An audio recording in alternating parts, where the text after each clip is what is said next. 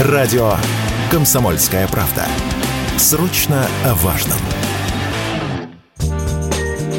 До 1 сентября осталось всего неделя, а школьные чаты уже активизировались, и уровень родительской тревоги зашкаливает. Мама и папа все чаще задаются вопросом, как подготовить ребенка к школе, и речь не про первоклашек, а про тех, кто проучился уже несколько лет.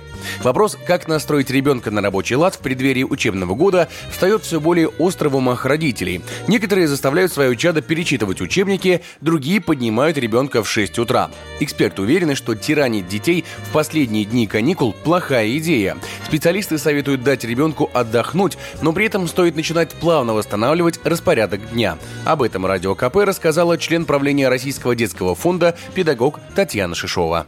Сейчас часто бывает так, что дают большое там, задание на лето читать. Многие мамы, бабушки тревожные такие хотят, чтобы ребенок и летом подтягивал какие-то предметы. И создается очень такая нервная обстановка. И в то же время дополнительную нагрузку такую стрессовую создает. Поэтому, мне кажется, надо все-таки еще отдохнуть. Прежде всего, каникулы на то и даны. Ну, постараться войти в ритм. Режим очень важен, если мы говорим о школьниках. Сейчас у многих детей режим такой, что они поздно ложатся, рано встают. Это очень отражается на них. Стресс действительно многократно увеличивается в преддверии нового учебного года. И в такой ситуации задача родителей – встать на сторону ребенка и оказать ему поддержку.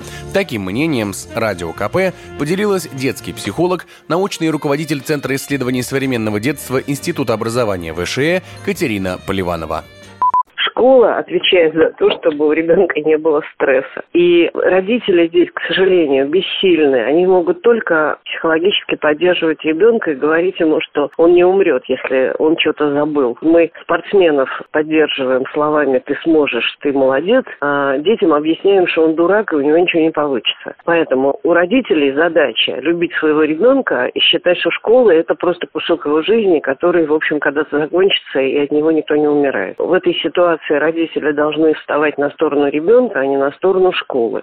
В прошлом году в школу пошли 17,5 миллионов учеников. 1 сентября к ним прибавится еще 120 тысяч первоклашек. Егор Волгин, радио «Комсомольская правда».